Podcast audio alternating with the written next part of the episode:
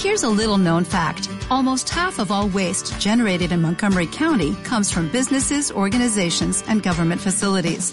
Reducing the amount of waste in your workplace will have a positive impact on our environment. It can also save you money on your disposal costs. Reducing waste and recycling at your business is easy to do and is the law in Montgomery County. Make it your business to recycle right. Learn more at montgomerycountymd.gov slash recycle right or call 311.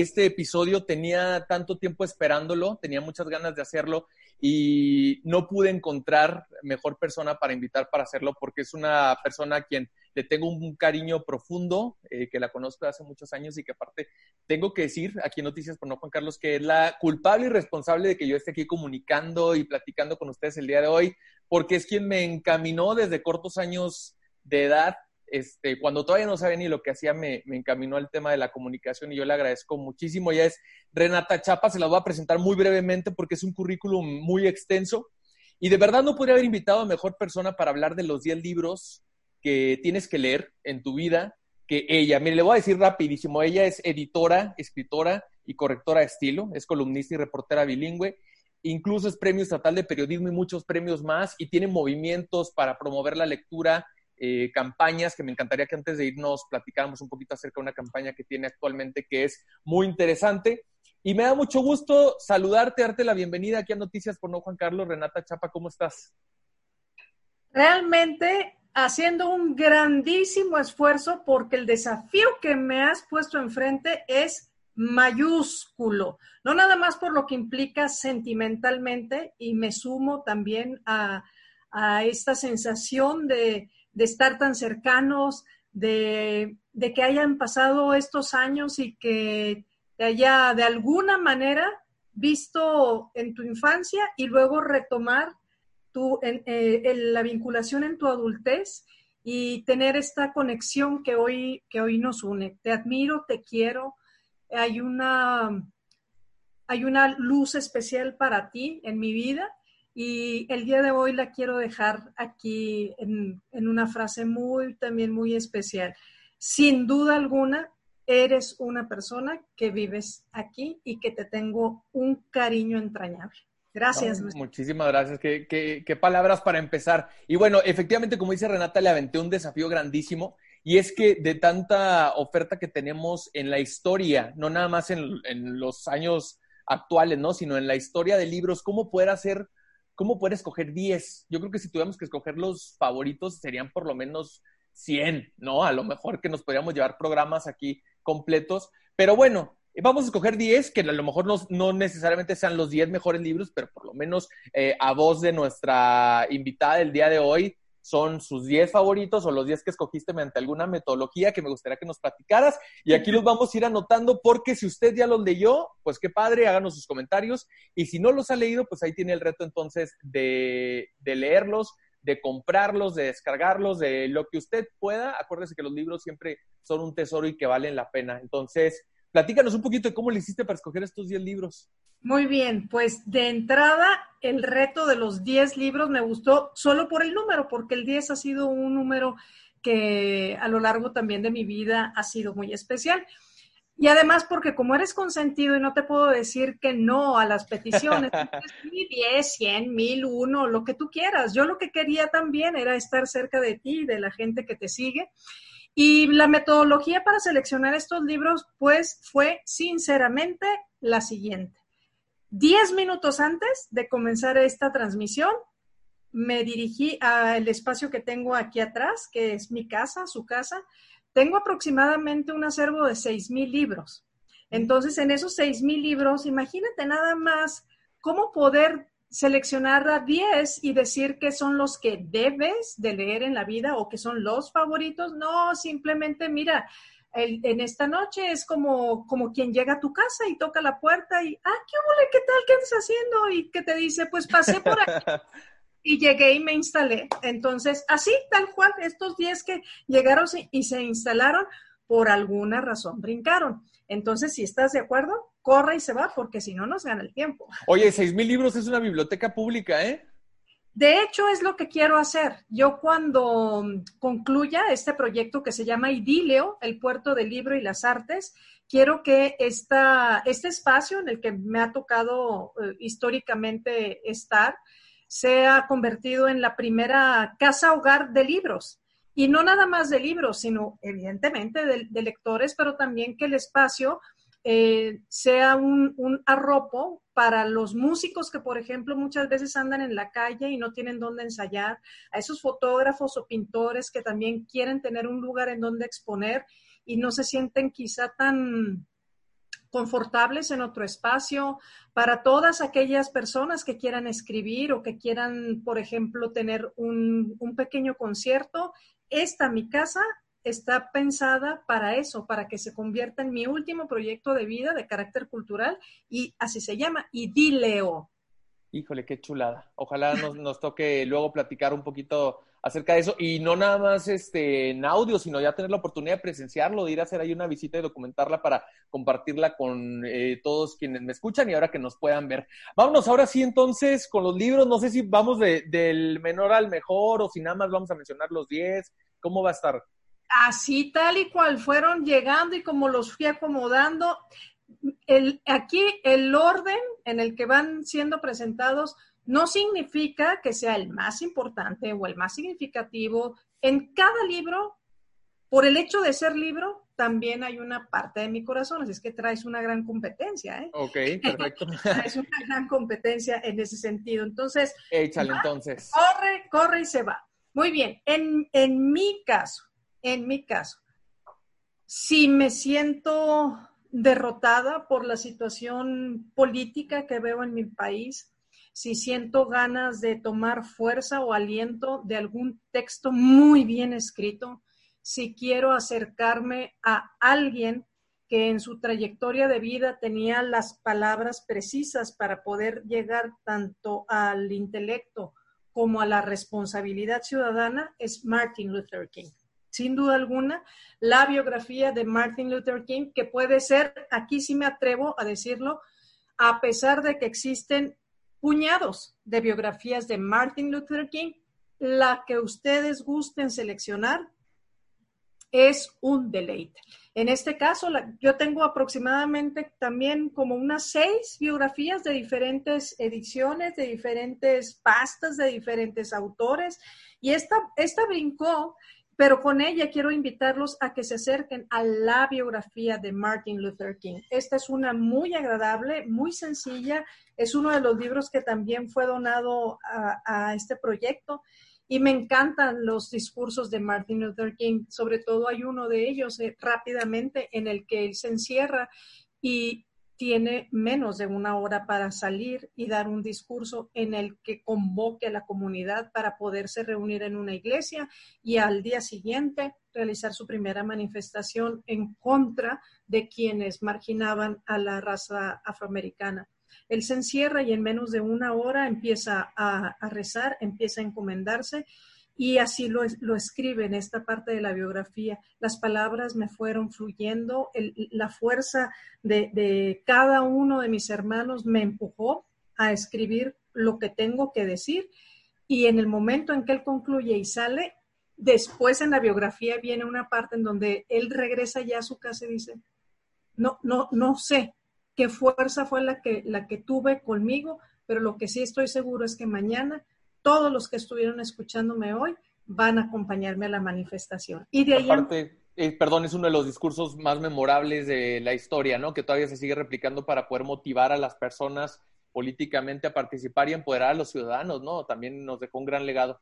Sí, tiene, tiene muchos, tiene varios, incluso hay uno, de los libros de, que solamente compendia los discursos de Martin Luther King, pero también igualmente un gran consejo para la lectura, siempre eh, intentar hacer una combinación estratégica y sobre todo en este tiempo de la sociedad del conocimiento, de la sociedad de la información, cuántos discursos de los que tú estás eh, mencionando, refiriendo, sí existen en YouTube, por ejemplo, y sabe distinto también el libro. Cuando ves el discurso, cuando lo escuchas, cuando lo sientes y luego te acercas a una biografía de Martin Luther King, el efecto es completamente diferente. No quiero decir que sea mejor o, peor, simplemente es distinto. Y te da un contexto aparte, ¿no? Entonces. No, claro claro, eh, eh, verlo, oírlo, escuchar la tesitura, el ritmo del discurso es completamente diferente. Entonces, pues esa es una gran recomendación para varios de los que vienen aquí, que como el siguiente, este también les puede llevar a tener una noche espectacular como la que estamos teniendo el día de hoy, Luis Carlos y yo. Este es un libro que a mí me despierta una admiración de género impresionante. ¿Por qué? Este libro yo me lo encontré en la edición de Milenio de hace cinco o seis años. Y entonces estaba leyendo la sección cultural y me encuentro una nota en donde dice, Nayeli Nesme presenta cantando su libro sobre María Grieber. En aquel entonces yo era directora del Instituto de Cultura de Gómez Palacio Durango y dije, ¡ay, qué hermosa idea! Y sobre todo María Grieber, y cómo la autora, que además es académica, se subió al, foro y se puso a cantar parte de su libro. Dije, a ver, este libro me llama mucho la atención y empecé a rastrear, a rastrear, resumo.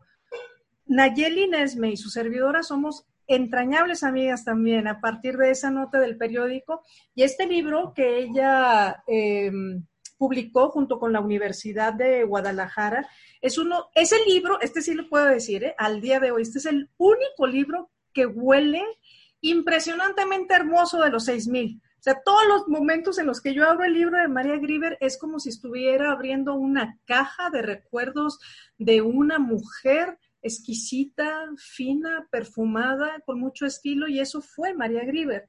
El libro es una investigación de carácter académico, pero no por ello distante de los lectores, y es genial ver la cantidad de piezas musicales de María Grieber y cómo va entreverando las historias y anécdotas, incluso con, con Agustín Lara, que son maravillosas, la autora que se llama Nayeli Nesme, una de nuestras cantantes número uno de nuestro país. ¿A quién se lo recomendamos específicamente? Digo, sé, sé, que los libros que estamos platicando son para todos y todas, pero a lo mejor podría estar orientado a cierto tipo de lectores o lectoras. Decías algo de, género, ¿no? Entonces, eh, ¿para quién podría ser?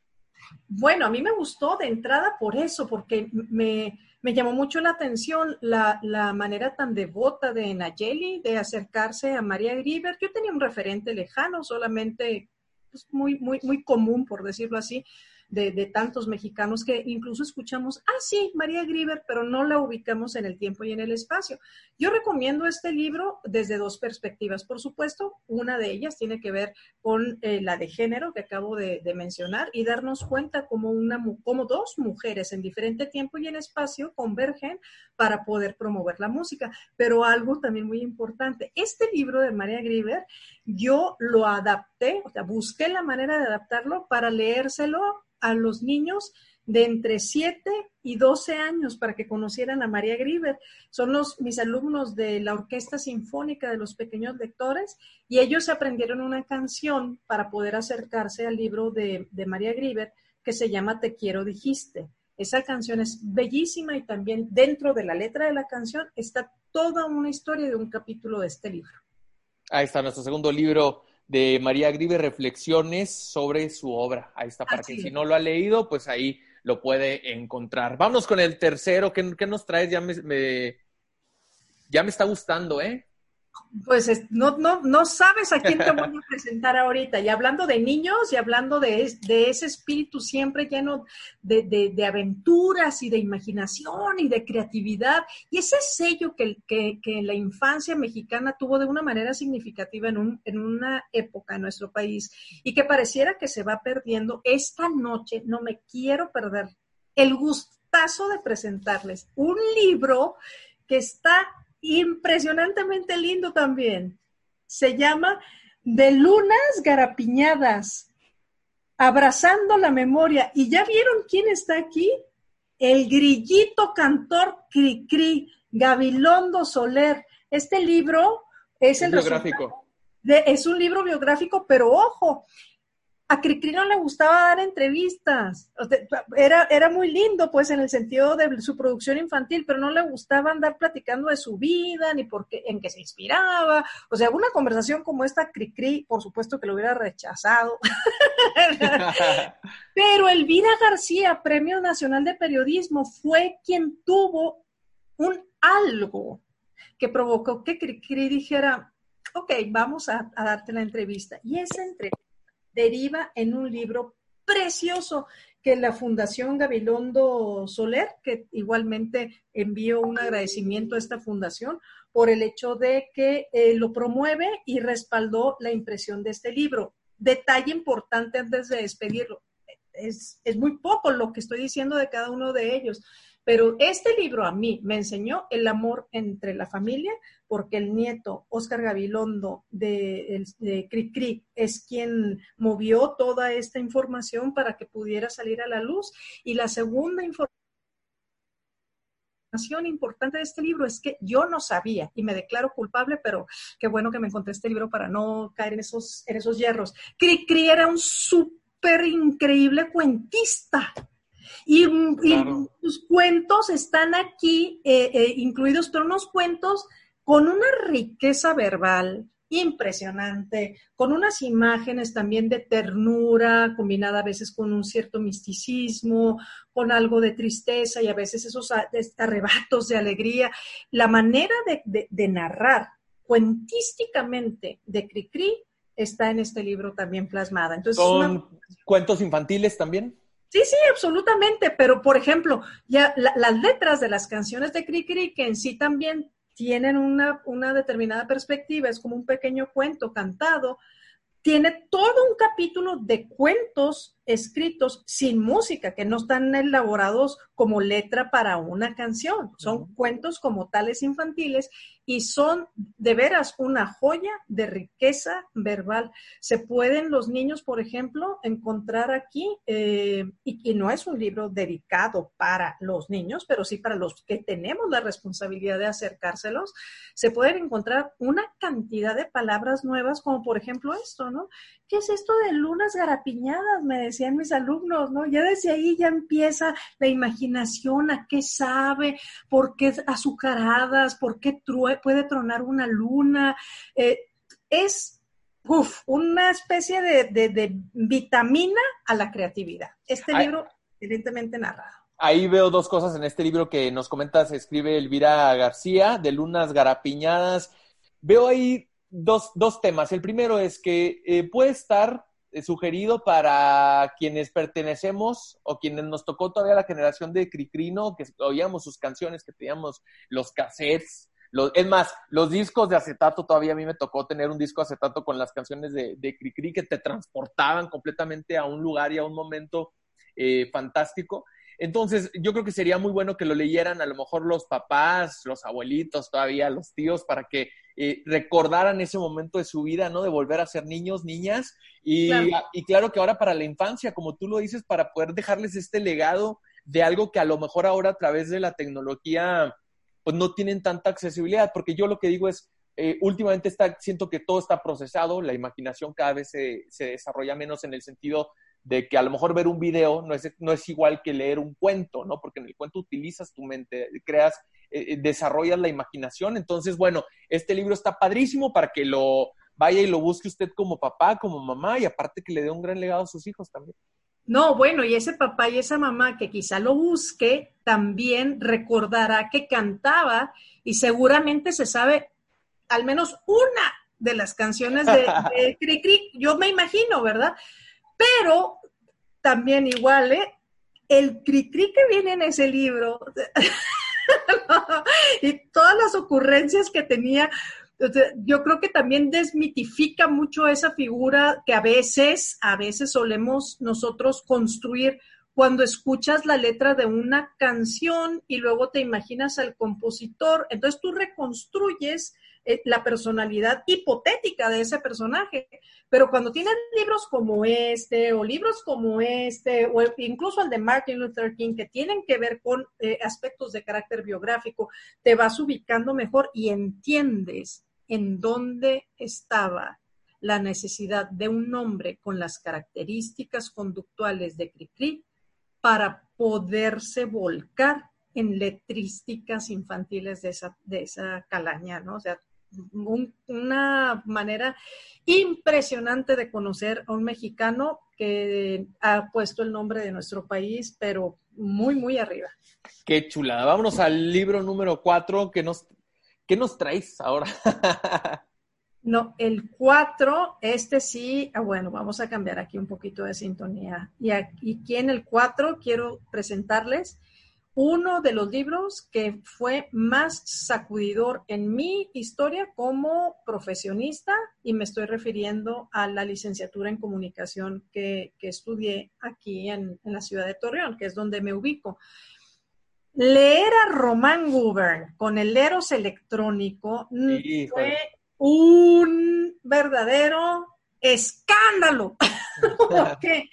Porque me encantó su manera igualmente eh, ecuánime, académica, clara, con ejemplos muy puntuales de ir deshaciendo el tipo de mensaje que los medios masivos de comunicación nos envían y cómo es que llega a darse una, un enviciamiento, una manipulación, un creer por creer en lo que aparece en una pantalla solo por el hecho de que, de que apareció en esa pantalla. No sé si me explico. Entonces es como, por ejemplo, decir, ah, no, es que por el hecho de que está impreso en un libro, entonces es la verdad. Y eso no es cierto.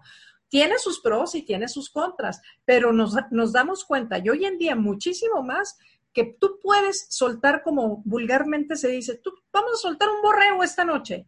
Y si tú, tú apoyas ese borrego y yo también lo apoyo y lo, lo convertimos en un mito, en una leyenda urbana, es seguramente que para mañana ya tenemos una cantidad de seguidores. ¿Por qué? Porque lo dijimos aquí y quizá porque lo dijiste tú y porque lo dije yo y entonces se nos concede una cierta verdad por el hecho de que estamos en un medio electrónico. El este electrónico de... de Román Guban y por la editorial Taurus, que es también garantía. Editorial Taurus tiene una cantidad de joyas igualmente maravillosas. Hablando de eh, editoriales maravillosas, voy a presentar el primer libro editado por Idileo. ¿Se acuerdan que les dije que mi proyecto cultural se llama así? Idileo. Bueno, pues también en Idileo, no nada más el libro tiene este lugar físico, sino que también aquí nacen libros. Y este es el primer libro que ha, nacido con el título de Colores Primarios. Este libro es un libro sobre arte terapia y fue escrito por la maestra Aurora Luna Walls y ella por lo general va frecuentemente a Chihuahua, ya tiene un taller de arte terapia y este libro nos enseña de una manera igualmente muy bien triangulada, con un sustento académico fuerte, pero igual, vuelvo al, tema, no, no incomprensible, no extraño. De hecho, fue elaborado para que la persona que por primera vez se quiera acercar a distintas expresiones artísticas como terapia o como sanación de ciertas eh, dolencias de carácter eh, espiritual o ciertas dolencias, no, no solamente en la salud mental, sino que incluso en el caso, por ejemplo, de la danza, ciertas em, áreas de oportunidad que están derivadas de depresiones, de tristezas, de estrés. Aquí en este libro ella explica cómo con la ejecución de ciertas expresiones artísticas se pueden ir liberando paulatinamente. Entonces, es interesante cómo en este libro yo he aprendido de él muchísimo, incluso el hecho de tomar una hoja una hoja, una hoja, una servilleta, un, algo, una superficie en donde escribir y empezar a tener la confianza de soltar y de imaginar aquellos escenarios en donde yo me puedo sentir más segura, en donde yo quiero compartir algún sentimiento que tengo todavía muy arraigado, el hecho de soltar la pluma, el pincel, la garganta para cantar, los brazos y las piernas para bailar, son otro nivel de sanación para este tipo de casos. Qué chula. ¿Dónde, ¿Dónde, lo podemos conseguir? Porque ya nos contaste que es de idilio, pero ¿dónde lo podemos encontrar para quienes están preguntándose y quieren leerlo? Claro que sí, con mucho gusto. La maestra Aurora Luna Walls tiene su página de Facebook como tal, Aurora Luna, y ahí en un mensaje directo le pueden solicitar el libro y está en versión impresa y en versión digital. Ahí está, para que lo podamos leer, porque oye, se oye interesantísimo, la verdad. ¿eh? Está genial. Este libro nos, nos costó ocho meses de edición. Entonces, pues está, está gruesecito, tiene casi 500 páginas, pero los casos que vienen también aquí al final, incluso, bueno, hay uno de ellos que es uno de los más estrujantes, ¿no? De una persona que era alumna de la maestra Aurora en Argentina y pasó por una situación sumamente complicada, como lo pueden ver en la fotografía. Ella adquiere una enfermedad que la lleva de inmediato a urgencia a un hospital y pierde movilidad. Sin embargo, ella se comunica con su maestra, que es Aurora, y le, le, explica la situación y le dice, fíjate nada más lo que le dice, lo que le escribe, le dice, tendré todavía oportunidad de continuar mis estudios de diplomado con usted. O sea, imagínate, entonces sí, este libro tiene, va más allá de lo que nosotros pudiéramos quizá imaginarnos en esta noche. Lástima que no pueda platicarles más, pero vamos a brincar al siguiente libro. Vámonos. Y sabes que me está gustando mucho que te está saliendo de. Yo pensé, o lo, lo, primero que yo me imaginé era los clásicos libros, ¿no? A lo mejor una lista de 10 clásicos, pero me gusta mucho que te está saliendo de, de, esa línea y que nos estás trayendo libros que no conocemos. Eso es lo más padre, porque yo dije, bueno, van a ser a lo mejor los mismos libros de... el Quijote. El, Quijote, Rayuela, El Principito, años de soledad. Sí, sí, esos también, ¿verdad? Pero esos ya hay muchas personas que los platican y demás y todo, ya viendo tantos, tantos libros, incluso de, de, de chura local, De, nuestros talentos locales y todavía autores vivos a los que les puedes escribir. Lo que les dije ahorita, por ejemplo, de Oscar Gabilondo, igualmente tiene su Facebook, ahí está la fundación, con Ayelines me pueden chatear. O sea, son personas que yo les estoy incluso también presentando por esta vía y les digo de, de verdad, son eh, artistas y creadores con una sensibilidad tal que pueden crecer ustedes muchísimo a través de ellos. Pues haga de cuenta que nosotros tenemos aquí ahorita nuestra feria del libro, que es uno de los, es uno de los temas pendientes ahora con la, contingencia, ¿qué va a pasar con las ferias del libro? Entonces aquí tenemos una, una muy buena probadita. Así es. Bueno, y ahí les va este otro que en, en, términos de diseño gráfico, diseño editorial, hoy es uno de mis consentidos, ¿eh? No se van a sentir acá los que otros libros que me estén escuchando, pero este libro me lo encontré em, en una de mis visitas precisamente a la Cineteca Nacional y andaba deambulando, me encanta viajar sola y me gusta mucho ir a la cineteca. Hay ocasiones en las que llego desde bien temprano y ahí me estoy, como y todo, y luego ya hasta en la noche que termino la, la función la, la, que concluye la cartelera, pues ya me regreso al hotel, ¿no? Pero ese día que fui a la, a la cineteca, volteé porque este libro está como para que lo veas desde un kilómetro de distancia. Entonces dije, ay, qué bonito, mira nada más qué lindo. Y lo vi, me pareció minimalista, buen gusto. Dije, me lo voy a llevar. Me gusta el concepto de diseño editorial que tiene y puede, como te digo, parecer muy simplón. Ay, no, Qué bárbaro los contenidos que tiene.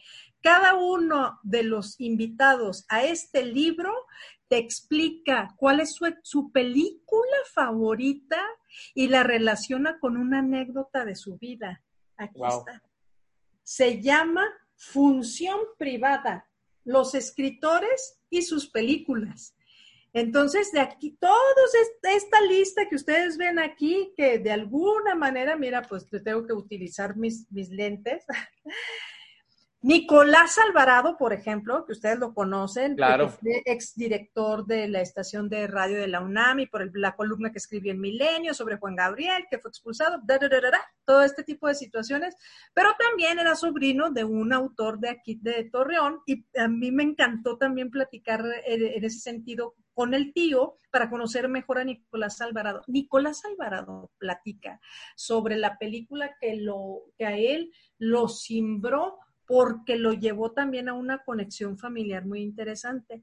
la manera en que están redactadas las reseñas, mis respetos. este libro, además de ser sensible, te presenta eh, este gusto de los escritores eh, mexicanos por ciertas películas a nivel internacional. Y es otra perspectiva para acercarse al cine. O sea, yo lo que he hecho es Veo eso, veo qué película es y me pongo a buscarla ya sea en Movie o en YouTube o en algún lugar, o si no lo encuentro, pues alguna reseña para estar en la misma sintonía que el, que el escritor. Pero, y esto todavía no lo he terminado de leer ni lo quiero terminar porque me gusta mucho. Oye, eso pasa con muchísimos libros, ¿no? A mí, a mí exactamente igual, cuando un libro me está gustando, me está pasando ahorita con el de, que se lo recomiendo, que se llama Hijo de la Guerra, del maestro Ricardo Rafael.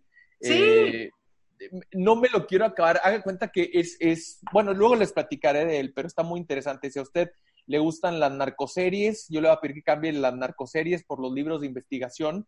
Eh, él hace una, se los estoy dando aquí como metí un gol, ¿no? Si me permite, Renata, pero este libro vale mucho la pena porque él es una novela basada en una investigación que él hace, pero él la cuenta en tercera persona, ¿no? Como, como si hubiera... Sí, sí, sí sucedió por alguien más, ¿no? Y es un escritor que va y entrevista a la cárcel, este, a un criminal y hace la novela. Y está tan buena que no me lo quiero acabar y eso me trae como entre consternado y ahí este, emocionado de, no querer acabar, ¿no? Te tengo la solución. Ah, a ver, te tengo la solución, ahí te va. No, tú disfrútalo y llévatelo a tu ritmo y demás. Pero de Ricardo Rafael no te puedes tampoco perder un libro que se llama Mi Reinato. Ah, ya, qué chulada, ¿eh? También. No, no, ese es mi reinato. Yo lo presenté en Gandhi, aquí en Torreón, y cada vez que iba dándole vueltas a las cuartillas me iba imaginando esas situaciones, y la verdad es todo un submundo, ¿eh? Es, y, y bueno, submundo por el tipo de conductas que son francamente reprobables en muchos de ellos, pero económicamente no tiene para nada de submundo, es el hipermundo de la economía y de ciertos jóvenes que creen que por el poder adquisitivo exacerbado pueden hacer con su vida y con la vida de los demás lo que les plazca. Recomendadísimo el Mi Reinato. Y regresando al, al, libro que decías, el de función privada, aquí yo creo que también matamos dos pájaros de un tiro porque lees un libro muy interesante con estas reseñas, pero aparte te documentas de cine, ¿no? Como lo que decías ahorita, empiezas a buscar las películas y bueno, pues ya ahí matamos dos pájaros de un tiro, lectura y pues cine también, y ya le pegamos también ahí a otra área cultural. Así que, pues anotadísimo función privada de todos estos autores. Ok, vamos pues Conste que dijiste que 10, ¿eh? Ah, vamos en el 7. Aquí los voy anotando todos. Vamos en el 7, ¿cómo? Se me hace que te, hay algunos que me los estás contando al doble de lo mucho que te gustaron. Bueno, ahí va uno más. Y este también igual. Es que todos de alguna manera me, me, tocan ciertas fibras. Leer a Sara Sefcovic es igualmente ponerse de pie. Y este libro, que se llama País de Mentiras, bueno, ya me volví a crecer, pero cuando lo leí sí se me cayó bastante de la impresión de leer e, este libro. Voy a tratar de, resumir mi sensación con Sara Sefcovic y País de Mentiras.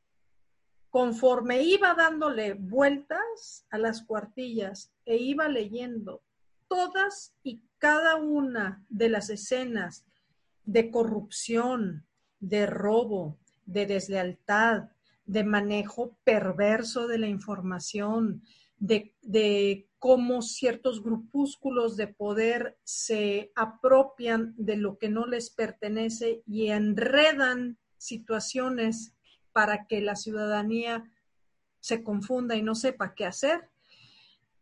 Eh, empecé a sentir una especie de choque de sentimientos, por supuesto, una ira, impotencia, tristeza, decepción, pero por otro lado, una cierta tranquilidad. Porque muchas veces tú te sientes una estúpida cuando sales a buscar un servicio o cuando pides ayuda a X o Y funcionario o cuando te, incluso cuando vas a una consulta médica y entonces tienes la esperanza puesta en la competencia de ese tercero que te está atendiendo.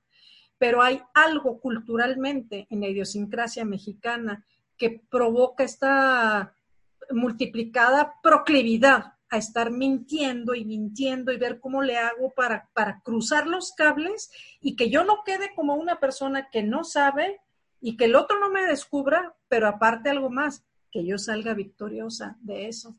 Entonces, a mí me sigue pasando, pero cuando eso sucede, como les digo, hay un, las biografías de Martin Luther King me dan este, fuerza y este me da sosiego de que no me quiero sentir como me he sentido muchas veces antes de leer a Sara Sefcovic, como la loca de la esquina, que de todo se queja o que está diciendo, ¿cómo es posible que existan personas? aquí están, aquí están. Y no, no son nada más personas, son instituciones públicas, instituciones privadas, son análisis culturales, antropológicos que revelan por qué un país como el nuestro bien puede ser catalogado como un país de mentiras. Muy recomendable el libro también igualmente, de una mujer igualmente este, muy brillante. Corre y, léalo, léalo, porque yo, yo lo voy a leer, ¿eh? creo, creo que, bueno, todos me han gustado muchísimo los que has dicho, creo que este en específico eh, se relaciona mucho más con el, tipo de lectura que a mí me gusta. Este, bueno, creo, creo, que el año que entra tenemos elecciones. Este, creo que es un muy buen momento para informarse, para leer, no, no nada más respecto a los candidatos, las candidatas, no respecto a los partidos políticos, sino entender eh, precisamente como decías, eh, el, modus vivendi, el mexicano, ¿no? ¿Qué pasa? Y también qué podemos cambiar nosotros, porque también le echamos toda la culpa al gobierno siempre, pero somos parte de un sistema, eh, parece que es algo muy cliché lo que acabo de decir, pero somos parte de un todo y eso es algo que no asumimos, que, que parte de las mentiras que recibimos de los funcionarios de las funcionarias no también son mentiras que se replican que nosotros como ciudadanos, ciudadanas, eh, repetimos, ¿no? Y causamos también. Entonces creo que este libro, en este momento, en este contexto eh, actual que está viviendo México, es un libro que, pues, que nos puede servir muchísimo. Así que ya, ya lo escuchó, País de Mentiras. Ahí está. Y también, ojo, eh, esta es la, la versión, bueno, digámoslo así, como un, poquito más mmm, amplia, y también un poco más cara, pero País de Mentiras ha caminado tanto y ha tenido tanta demanda que ya también hay una versión sumamente económica, entonces pues sí se los, se los recomiendo. Es más, mira que hasta aquí tengo todavía mis notas del País de Mentiras. Bueno, y hablando de las mentiras heredadas y de ciertas mm, dualidades, de que a veces salgo con una carita, pero en realidad tengo otras intenciones. Bueno, esta, esta dualidad también, ¿de dónde viene? Porque esta sensación de, hacer el daño, porque esta sensación de violentar, porque esta sensación de dañar sistemáticamente.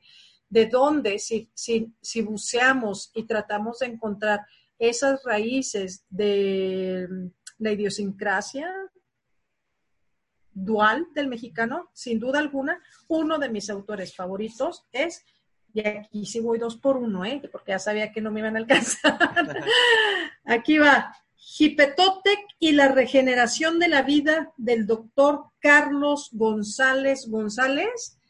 Y eh, esta es otra versión de este mismo estudio sobre Hipe o Totec, como también en la eh, pronunciación de los prehispánicos era, era adecuado. Guerra y regeneración del maíz en la religión mexica.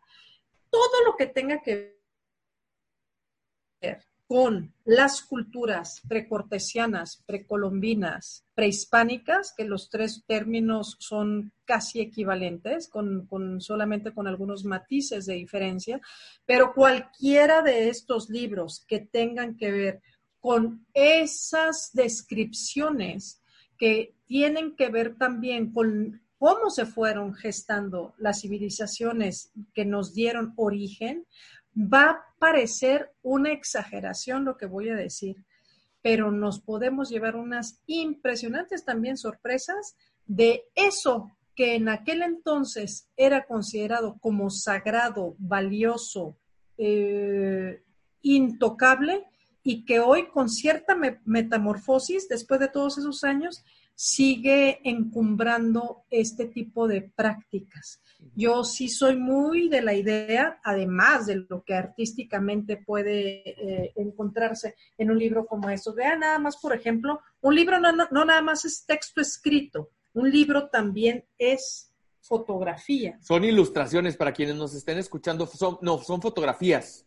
Exactamente, y el tipo de, de, trabajo fotográfico que hay aquí y las explicaciones de cada uno de los elementos que aparecen son un verdadero deleite. O sea, todo el trabajo que está detrás de libros como este y como otro que ya no me va a alcanzar eh, explicar, pero lo paso así rapidito, que es de uno de mis pintores favoritos, que es Hunter Bassa.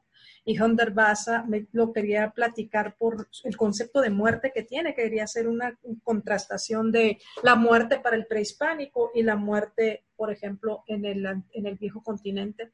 Pero volviendo al tema, Em, olmecas, teotihuacanos, mayas, eh, zapotecas, eh, aztecas, todo ese conjunto de culturas de carácter precolombino y su concepción de la vida desde el principio de la dualidad, me encanta, me encanta leer y, eh, insisto, el caso del doctor Carlos Javier González González, exdirector del Templo Mayor, también es uno de los eh, interlocutores que ustedes pueden todavía tocar su puerta virtual y platicar con él sobre eso. Hablar de cómo, por ejemplo, encontraron a, la Cuatlicue o cómo encontraron em, eh, estas otras partes o zonas del templo mayor en donde él estuvo presente, pues eso le da una dimensión completamente distinta al diálogo que se puede tener con él. Qué chulada. Muy bien, señoras y señores, ¿cómo vamos? Vamos para el 9, ¿qué tal? Vamos para el 9, que casi, casi también igualmente como soy bien abusona y como, bueno, pues ya te consentí también, consiénteme tú y quiéreme. Ahí vienen otros dos. Aquí está uno de mis queridos, Facundo Manes. Y Facundo Manes es uno de mis autores eh, que no nada más me gusta muchísimo leer, sino me encanta, me encanta escuchar sus conferencias, sus cápsulas, sus publicaciones en el país. Es un argentino que tiene también una historia de vida sumamente interesante, como desde un seno familiar en donde no había recursos suficientes para solventar una educación, él llega incluso a ser uno de los estudiantes más destacados, no solo en Estados Unidos, en Harvard, sino en Gran Bretaña, y regresa, toma la decisión, eso me encanta de él, que él sabía desde que se fue de, Argentina que tenía que regresar a la misma Argentina para poder contribuir.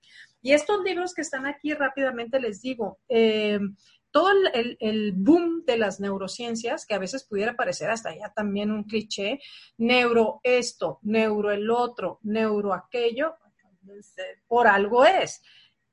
Eh, libros de divulgación científica, como el caso de Usar el Cerebro del doctor Facundo Manes, es un, es un deleite sencillo para poder entender cómo es que funciona precisamente cierta zona que nosotros necesitamos activar para poder desarrollar también algunos estados de carácter emocional o ciertas habilidades o competencias. Tan convencido está el doctor Manes de que la divulgación científica tiene que encaminarse al área de las neurociencias, que entonces este, este libro lo adapta para, para niños y jóvenes y se llama Descubriendo el Cerebro que igualmente incluso en sus interiores, en, sus ilustraciones, los ejercicios, pues está muy encaminado precisamente para que los niños o un público menor pueda comprender en, en pocas palabras y desde una perspectiva lúdica lo que viene en este que está acá.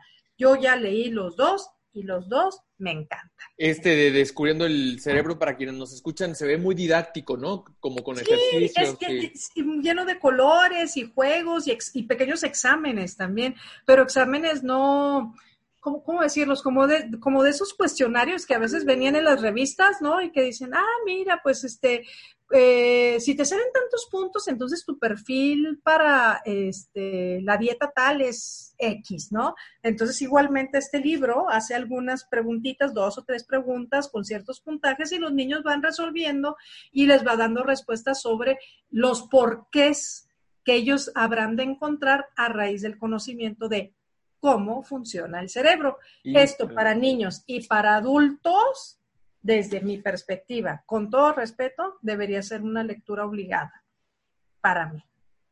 pueden, pueden comprar los dos incluso y mientras su hijo se está, este, está leyendo el de Descubriendo el Cerebro, usted lee el de Usando el Cerebro y pues pueden empatar ahí el conocimiento de, ambos, cada uno a su estilo y cada uno adaptado para la edad y para el tipo de conocimiento de, de, cada quien. Entonces, muy, muy buena recomendación. Te lo voy a perdonar, son dos, pero te lo voy a perdonar porque vale mucho la pena. Muy bien, muchas gracias. bueno, pues perfecto. A ver, entonces, ¿cómo va el conteo? Vamos por el último y no por eso menos importante, el número 10. Claro. ¿Qué nos traes? El número 10, mi libro, febrero 14 del 2020. También igualmente publicado por Idilio, Idilio Editorial, y en este libro pues no, no me extiendo mucho, solamente les comento que es el primero de tres que este año lanzaré. Eh, los tres van a, ser ofertados en conjunto, pero este, este primer libro tiene que ver con, eh, al igual que los otros dos, pero este tiene, es una curaduría, el resultado de una curaduría de casi mil columnas periodísticas de su servidora en el Diario de Chihuahua, en Newsweek en español y en el catorcenal Espacio 4 en Saltillo, Coahuila. Estas columnas pues eh, han tenido temas de diferente tipo, pero alguno de ellos sí me dio a mí el pie a ser un poquito burlona, un poco irónica, porque si se llama febrero 14 del 2020, pues cuando tú hablas del 14 de febrero, Luis Carlos, ¿qué te imaginas? Pues el Día del Amor, de la amistad, de las flores, de, de las rosas rojas y demás. Y en este caso, mi libro tiene que ver, sí, con el rojo, pero con heridas, con heridas abiertas que la violentación entre unos y otros han provocado. Casos eh, donde la resiliencia de frente a la violentación ha sido un, comportamiento que le ha ayudado al individuo que, que no la está pasando nada bien. Entonces, aquí en este libro eh, son 30 las columnas que tratan casos y, y abordajes en donde el violentado y el violentador de alguna u otra manera encuentran con la resiliencia un punto de convergencia para el perdón y la reconciliación. Yo se los voy a recomendar ampliamente. No, no lo he leído, pero sí he leído las columnas que has publicado, sobre todo las que estuvieron publicadas aquí en, en Chihuahua. Este, no me las perdía los domingos, ¿verdad? Domingos, así es, una plana en el diario de Chihuahua. No me las perdía porque tengo que recomendarles a esta autora, esta gran autora, porque la forma la, la, forma de, de, contar y de llevarte a través de las emociones a, a, entender lo que, lo que está pasando por tu cabeza cuando lo escribías, ¿no? Eh, a, mí, a mí me encanta, me, me encanta cómo escribes, entonces lo, lo voy a leer. Y bueno, los, los, tres, porque dices que es, es, una serie de tres libros, ¿no? Sí, así es, así es. Y los tres tienen fechas diferentes. Y las tres, y las dos fechas que faltan, fecha sorpresa, también igualmente tienen un porqué. O sea, esa fecha que a ti te lleva, por ejemplo, a un referente muy común, eh, es, un tanto irónica, es, un tanto mm, ventajosa en el sentido de que quiere sacudirte y que jamás se te olvide que así como hay quienes tienen una perspectiva muy trillada, muy manoseada, incluso hasta hipócrita de ciertas fechas, también habemos quienes creemos que puede ser diferente. Wow, pues vamos a, vamos a leerlo. Este y todos los demás, creo que nos acabas de dar una tarea inmensa. De, regreso a lo mismo que estaba diciendo, yo creí, o yo pensaba, bueno, pues si le di, eh, le, encargué la tarea de 10 libros, nos va a traer 10 libros, que seguramente de esos 10 libros, 6 yo ya los tengo aquí en mi biblioteca, que no es de 6 mil libros, eh, eh, digo, desde luego, pero ahí, ahí, me ando defendiendo. Pero en algunos de mis libros dije, seguramente seguramente ya los tengo aquí, ¿no? Y seguramente ya los he leído y voy a poder comentarlos, pero me dejaste con la boca abierta porque de todos los que nos acabas de presentar, no he leído ninguno, entonces para mí es una tarea que no me da vergüenza, sino al contrario, que me da hambre, ¿no? Creo que es lo más importante. Y esto para quienes nos escuchan, eh, creo que es lo más, lo, más padre que nos puede pasar porque si no los has leído, aquí está tarea. Y aparte es material fresco, material nuevo. La mayoría son autores locales, mexicanos. Entonces, qué padre tener la oportunidad de, descubrir este tesoro nuevo y que nos lo traigas aquí eh, en este espacio. Por lo cual, desde luego, te agradezco mucho, pero no quiero que te vayas sin antes preguntarte, no quiero dejarte, quiero aprovechar que estás, estás aquí para preguntarte, ¿qué pasa con la pérdida del hábito de la lectura, ya lo he platicado en otros programas, que desafortunadamente en los últimos 10 años eh, ha bajado considerablemente el índice de personas que leen por lo menos un libro al año en México. ¿Qué pasa con esto? ¿Qué, qué podemos entender? ¿Cuál es el factor social, el factor antropológico que está afectando tanto a que ya no quiera leer la gente? Y para todos quienes nos escuchan, que no, que no han leído tanto en su vida o que no les gusta leer, ¿qué consejo les podrías dar desde tu experiencia? Sí, yo quiero eh, en ese sentido eh, recordar los derechos del lector de Daniel Penac. El primero de sus derechos, de la lista de derechos que él tiene, es el derecho a no leer. Entonces, si hay una persona que por X o Y circunstancias de su vida, pues no le apetece leer, yo creo que un punto de, arranque importante y muy valioso es respetarlo y decir, oh, por algo es que no le gusta, tendrá sus razones. En lugar de satanizar al que no lee, decir, muy bien, tú tienes tu historia, yo tengo la mía, y bueno, vamos a tratar o vamos a intentar. No se trata de dejarlo en el olvido, pero tampoco se trata de entrar en choque o en burla o en una pugna que es, pues, a veces hasta innecesaria, ¿no? Después hasta amistades se pierden en ese, en ese caso no es hablar desde un pedestal de autoridad como para decir yo sí leo y tú eres ignorante. Yo creo que aquí el que no quiere leer, el que no le nace leer, primero que se que lo suelte, que no se enganche, que no se autoflagele en el sentido de que, ay, fíjate que no, no estoy leyendo, ¿verdad? como si fuera una obligación, ¿no? Claro, o sea, no. Cree que, y muchas personas, Luis Carlos, creen también lo siguiente, como no están leyendo, con todo el respeto debido a la obra, es un mero ejemplo. Como no están leyendo El Quijote en la Mancha, entonces no es buen lector. O como no está leyendo a mm, Gabriel García Márquez, Octavio Paz, Dante Alighieri, los clásicos, entonces no lee. Fíjate nada más qué fuerte estereotipo de los clásicos. Bueno, ese es un punto importante. Número uno, como les digo, los derechos del lector. Punto uno es el derecho a no leer. Te respeto, me respetas, pero en, esa, en, en ese conciliar vamos tratando de encontrar las razones tuyas y las razones mías y ver cómo progresamos. Ese es uno. Número dos, no por el hecho de que no leas lo que otros consideran sacrosanto material de lectura, quiere decir que seas un mal lector. Eso no es cierto. Incluso existen personas que pueden estar devorando los clásicos y se los traen aquí, te saben vida y obra, muerte y hasta la medida de la ropa interior que utilizaba en el tercer círculo de Dante el personaje pero son unos seres humanos que cuando tú volteas y le pides la ayuda para algo, para alguien, pues una mezquindad ilimitada. Entonces ahí también igualmente habría que ver a qué nos estamos refiriendo en ese sentido. Si eh, leer o no leer un clásico está considerado como un, sello o una etiqueta para ser un bueno o malo lector. Número tres, Sí es cierto lo que dice Roman Guber.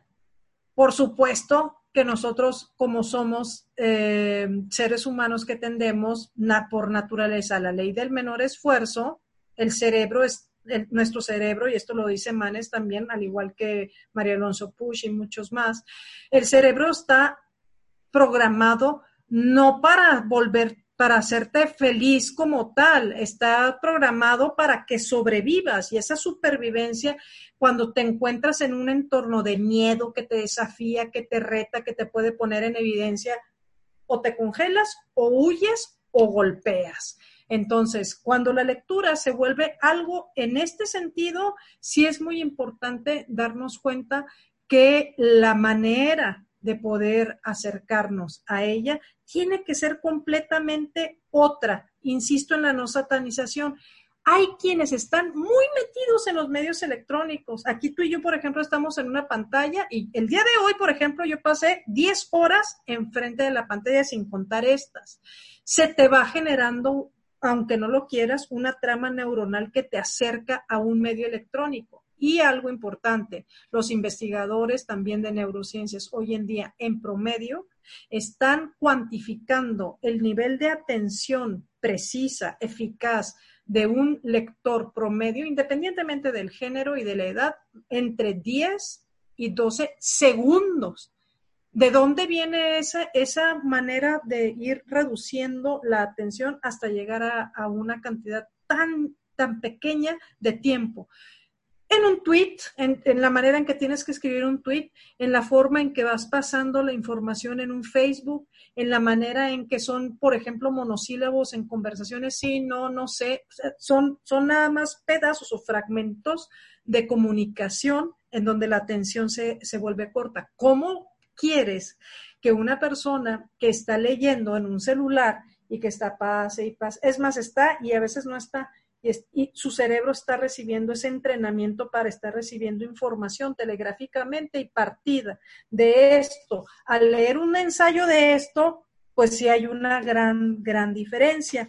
¿Qué es lo que tenemos que hacer? Primero ser conscientes de al menos eh, cuatro o cinco características de las que acabo de decir y entender que sí estamos leyendo cuando tomamos el celular. Por supuesto que es lectura, si no, pues entonces, ¿cómo leeríamos? Pero los contenidos que leemos y las maneras de leer están eh, atrofiando la posibilidad de crear, la posibilidad de poner una atención de otro tipo, más prolongada, una, atención sostenida, la capacidad de, de disfrute y de deleite a partir de una descripción que está escrita o, puede, o también de una serie de fotografías que pueden estar en un libro, de la introspección que puedes tener contigo cuando te acercas a la voz escrita de un autor.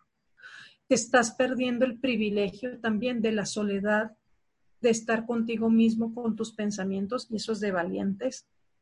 Hay muchas, pero muchas características que están quizá más allá de, de esta idea generalizada de aprender y la lectura, como por ejemplo en el libro de arteterapia lo, lo vemos, abre puertas insospechadas al desahogo, al descargo, a la empatía con la situación que está viviendo un tal o cual personaje. Claro, completamente. Y, eso te va a, dar también otro tipo de acompañamiento en la necesidad que tú tienes. un teléfono, perdón, un teléfono celular por supuesto que llega a generar adicción y por supuesto que te demanda lectura, pero la factura que estamos pagando por esa vinculación con el celular, sí, práctica, rápida, con una cantidad de beneficios interesantes, es una factura que si no le ponemos un alto, no la vamos a poder llegar a pagar. Así es. Y aparte lo que yo te comentaba es, es el simple hecho de poder vivir la vida de alguien más leyendo un libro es algo que nos tiene que, llamar. Estoy completamente de acuerdo con lo que tú dices porque efectivamente se trata de no ser azotados con el tema de no he leído un libro por mes, ya soy pésimo este, lector o soy una persona inculta o no. Incluso a mí me lo han llegado a decir, es que yo no he leído tantos libros como tú, pero no saben lo que pasa dentro de tu casa, ¿no? Porque no saben si no han leído, pero ellos creen que sí. Entonces, sí, claro creo que lo más importante es, por eso aquí le damos una, una gran variedad, leímos una variedad de 10 libros, porque si no te gustan los clásicos o, o, tienes dudas respecto a ciertos libros que pueden llamar tu atención, creo que aquí presentamos un, abanico de 10 diferentes, que alguno de estos 10 seguramente ya te picó y ya te llamó la atención. De eso se trata. Yo creo que si, te, si estás de acuerdo conmigo, a mí me gustaría hacerte este, eh, parte oficial de este espacio porque es, una gozada tenerte aquí de verdad. Este, Muchas gracias. Me gusta mucho, me gustaría que estuvieras aquí porque a lo mejor nos podemos aventar otros 10 y otros 10 y otros 10 y hacerlo como una sección ya donde estemos recomendando a lo mejor este libro continuamente porque no se nos acaba. Y yo creo que de esos seis mil que tienes, pues a lo mejor unos 60 que nos puedes estar recomendando, ¿verdad? O sea, de 10 en 10. ¡Wow! Imagínate, no. Y luego todas las, como dicen, las historias de pudor y liviandad que hay detrás de ciertos libritos. No tengo unos, unos libros de 1893, es mi libro más viejito que tengo aquí en la casa para que yo llegara al libro ese y que pudiera cruzar la puerta de mi casa, esa es otra historia. Yo quiero ¿Y contar... sabes qué, Luis Carlos? También ahí te va la otra y le va también para tu público. Hoy hablamos de 10 libros y por supuesto la metodología ya la platiqué y es, como, fue un, nombre por darle a, a, la emisión. Pero ¿y qué tal los 10 audiolibros? que esa es, esa es otra de las eh, tecnologías que nos alcanzó. Y yo conozco muchas personas que, que se avientan audiolibros, ¿eh? Y yo en lo personal, yo no, no, lo hago porque yo ahora soy mucho de escuchar podcast, ¿no? Precisamente por eso es que, yo tengo la oportunidad de hacer este, porque me gusta mucho escucharlos. Pero los audiolibros a muchas personas les funcionan y es completamente válido. Ay, sí, por supuesto. Ah, y, mira, yo no sé eh, en este caso. Uh, igual, respeto, pero pues hay unas personas que son muy quisquillosas, eh, doctorales, incluso en su adjetivación para mm, algunos libros, pero yo no tengo reparo en decir que a mí, me encanta leer prácticamente de todo, porque en algún momento quizá me encuentre algo que no me imaginaba y soy muy de ese estilo. Entonces, yo escucho a veces con unas ideas que se burlan de autores, y, los de no están diciendo, ah, sí, es que son los de superación personal y como, como si valieran menos. Entonces, mm, en este caso, como a mí me gusta mucho trabajar con comunidades vulnerables, entre más los denostan, más me gusta ir a verlos. Claro. Así como me, acá tengo, por ejemplo, un montón de, de, los, de los clásicos, así los picudos o digamos así los de la high de, los literatos o de las personas así muy em, puntuales para, como te digo, mm, evaluar.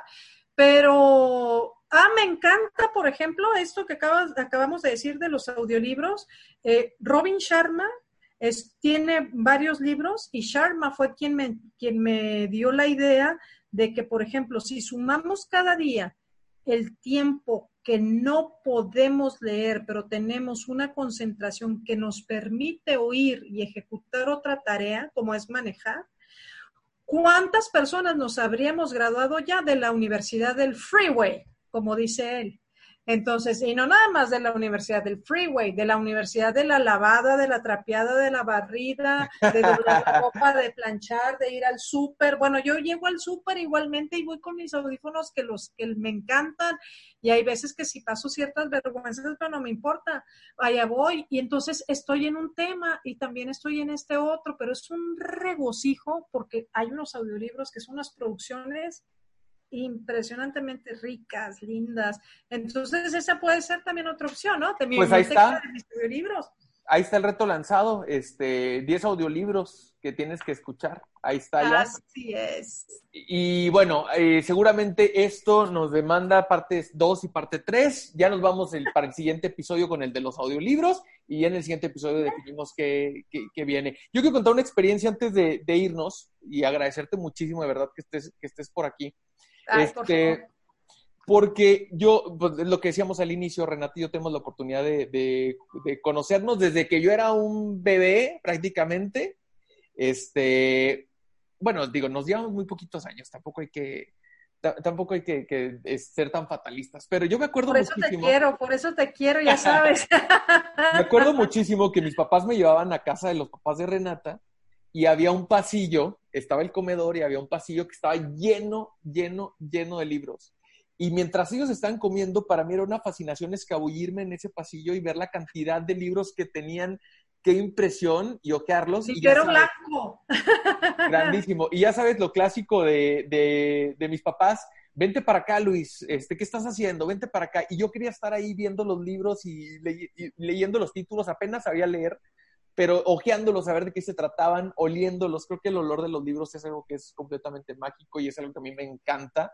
Este, pero tengo ese recuerdo muy, muy bonito. Creo que ahí es donde surge mi, mi bueno, y de mi abuela también, que era gran lectora, que la, la, herencia más grande que me pudo haber dejado era, son enciclopedias y enciclopedias y enciclopedias, y de niño me ponía a leer. Creo que esa, yo te puedo decir con toda seguridad que leí más libros de niño que los que he leído de adulto. Eso para mí es, es un hecho. Creo que eh, me tengo que esforzar muchísimo más ahora en mi adultez para alcanzar al niño que le encantaba leer y esa es una tarea que tengo todos los días y que gracias a recomendaciones como esta se mantiene vigente, por lo cual yo te agradezco infinitamente tu tiempo, la pasión y el cariño que compartes con nosotros a través de estas lecturas, Renata. No, y espérate, te tengo una sorpresa. Mira, espera, no, no, no se muevan, ¿eh? Nomás cuéntame hasta cinco.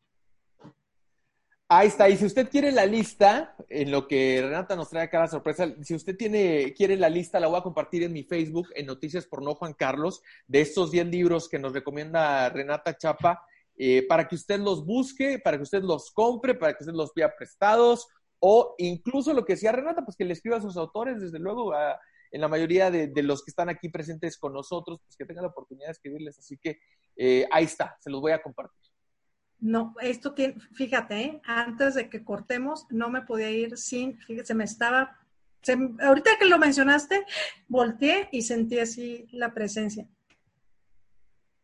Tengo la enciclopedia del Compendio General de México a través de los siglos, encuadernada, exprofeso, exprofeso, con mi nombre ¿Y quién crees que me la dio? Mm, no sé. Tu abuela. Tu abuela.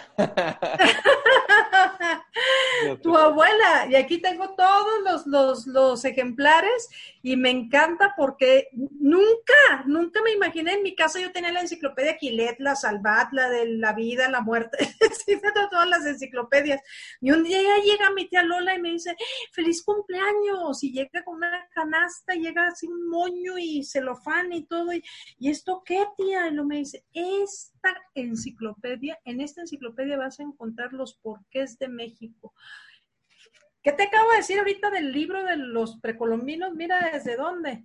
Y, o sea, la enciclopedia como tal no está encuadernada así. Ella la mandó encuadernar y que tuviera ah, el diseño tal cual y mi nombre atrás. Renata Adriana Chapa, con las letras doradas, regalo de la abuelita de, Luis Carlos. Qué chulada, es que le, encantaba, eh, le encantaba. Oye, ahorita que dices de la enciclopedia Alquilet, qué chulada, yo creo que es, de mis memorias este, más felices de la infancia, leer el, el de los niños, es, un tesoro que tengo.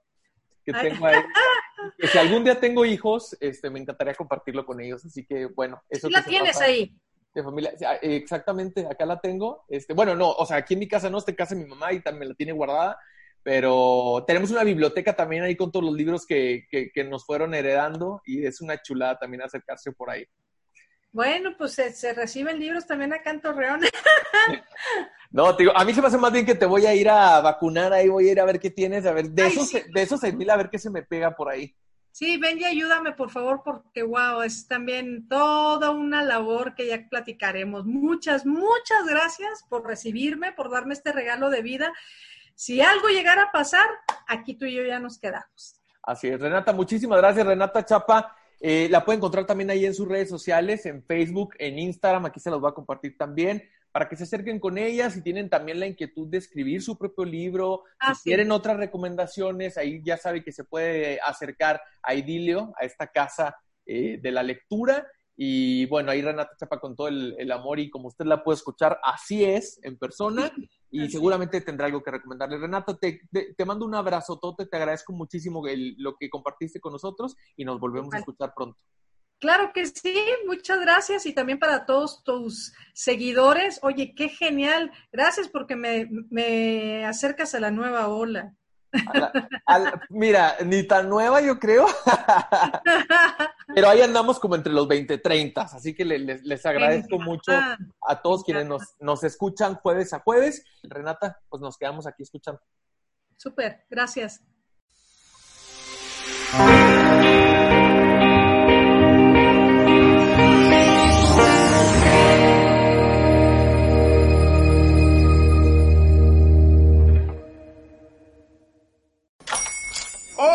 Buenos días, mi pana. Buenos días, bienvenido a Sherwin Williams. ¡Ey! ¿Qué onda, compadre?